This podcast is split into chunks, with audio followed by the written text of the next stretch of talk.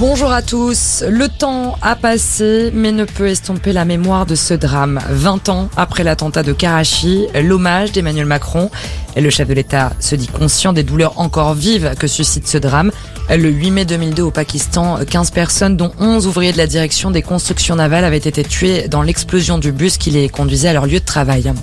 Autre commémoration aujourd'hui, celle du 77e anniversaire de la fin de la Seconde Guerre mondiale.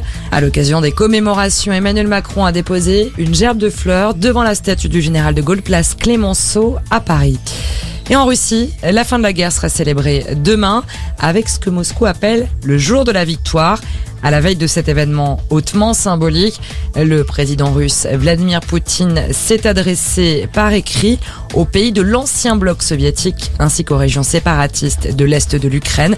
Il a mis en garde contre ce qu'il décrit comme une renaissance du nazisme, tout en assurant que comme en 1945, la victoire sera la nôtre. Fin de citation. Retour en France, elle n'avait pas pris la parole depuis sa défaite il y a deux semaines. Marine Le Pen s'est exprimée ce matin à Hénin-Beaumont dans le Pas-de-Calais, où elle est candidate pour les législatives. Sa cible du jour, Jean-Luc Mélenchon, qu'elle a qualifié de fou du roi, pour avoir, selon elle, favorisé la réélection d'Emmanuel Macron. Une soirée qui dégénère en Loire-Atlantique. La nuit dernière, sept personnes ont été blessées dans une rixe à Saint-Brévin-les-Pins. Ça s'est passé à la sortie d'un bar, dans des circonstances qui restent déterminées. Les victimes ont été attaquées au couteau. L'une d'elles a été blessée gravement, les autres légèrement. Et puis en foot, suite de la 36e journée de Ligue 1, Metz a arraché la victoire 3 buts à 2 face à Lyon dans les arrêts de jeu. Une très bonne opération pour les Grenats qui peuvent encore espérer se maintenir en Ligue 1.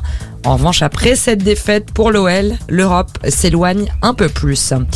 Voilà pour l'essentiel de l'actualité. Excellent après-midi à tous.